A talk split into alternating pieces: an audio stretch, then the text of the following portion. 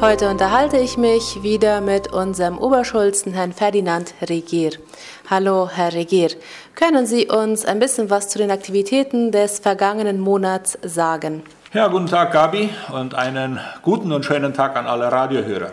Gerne gebe ich einen Rückblick in den Monat April. Ich hoffe, ein jeder hatte besinnliche und gleichzeitig erholsame Ostertage. Vertreter von Codipsa führten in diesem Monat ihre Dividendenauszahlung an ihre Mitglieder hier im Auditorium des Verwaltungsgebäudes durch. Da wir in diesem Jahr mit dem Bau oder Projekt eines Dunkspeichers unterwegs sind, besuchten wir zusammen mit den Geschäftsführern in der zweiten Aprilwoche die Kooperative Sommerfeld in Campo Nueve, um uns ihren sogenannten Einrichtungen vor Ort anzusehen. Sie bringen in diesem Bereich viel Erfahrung mit. Der Hauptgeschäftsführer machte mit uns den Rundgang.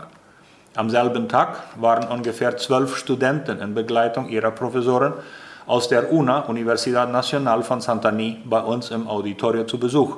Sie wollten sich zum Thema Planungen eines Projektes oder Unternehmen anhören. Dieses brachten ihnen einige unserer Betriebsleiter. In diesem Zusammenhang kamen besonders die Werte unserer Gesellschaft zur Sprache und wie diese unserem Betrieb zugehören. Auch führten wir wie gewöhnlich mehrere Sitzungen hier im Verwaltungsgebäude durch. Mit dem Verwaltungsrat, die in der Regel in der dritten Woche des Monats stattfindet, der Exekutive, mit den Betriebsleitern und dem Bildungskomitee. Auch die wöchentlichen Besuche bei den verschiedenen Betrieben konnten gemacht werden. In der dritten Aprilwoche fanden mehrere auswärtige Sitzungen und Generalversammlungen statt von FECOPROD, BANCOP und ECOP, die alle in Asunción durchgeführt wurden. Weiter in der Stärkefabrik CPA in Vaqueria Kawasu wurde die Sitzung des Direktoriums von Codipsa durchgeführt, wo ich die Gelegenheit habe, in den nächsten zwei Jahren mitzuwirken. Am 25. April luden wir von der Verwaltung aus alle Dorfschulzen der Kolonie zu einer Besprechung ein. Es war eine sehr gute und erfolgreiche Austauschrunde.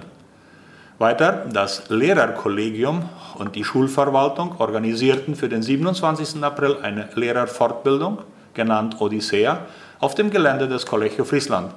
An dieser Fortbildung hatten die Lehrer aus dem ganzen Distrikt die Möglichkeit teilzunehmen. Dieses wird von der Supervision sehr unterstützt.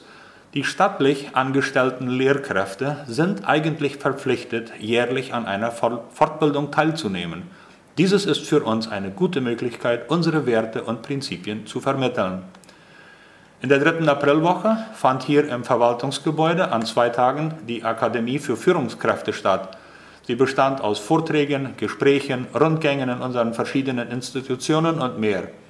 Auch wurde die Weiterführung der Fortbildung in Altenpflege mit Magister Adolf Penner hier im Gebäude ausgeführt.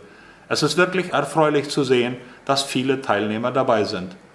Wir schließen den Monat April mit einem gemeinsamen Festessen als Mitarbeiter der Kooperative Friesland und zivile Vereinigung zum Tag des Arbeiters. Wir haben somit intern die Feier des 1. Mai auf den 28. April vor verlegt. Es wurde ein Treffen der Dorfschulzen erwähnt. Worum genau ging es denn da? Ja, es war die erste Sitzung oder Zusammenkunft in diesem Rahmen einmal erfreulich zu sehen, dass die Dorfschulzen positiv an der Gestaltung des Kolonieswesens mitarbeiten. Es wurden zwei Hauptthemen zur Diskussion gestellt.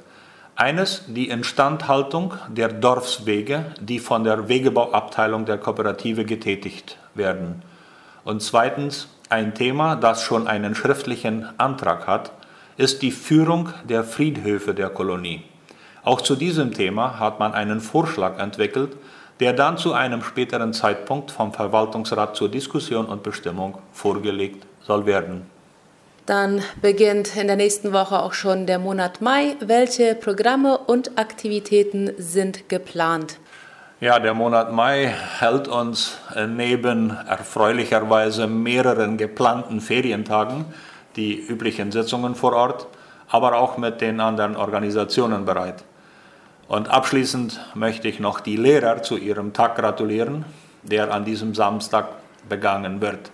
Danke für euren wertvollen Einsatz. Ein erholsames und gesegnetes Wochenende wünsche ich einem jeden Zuhörer. Vielen Dank für Ihre Zeit.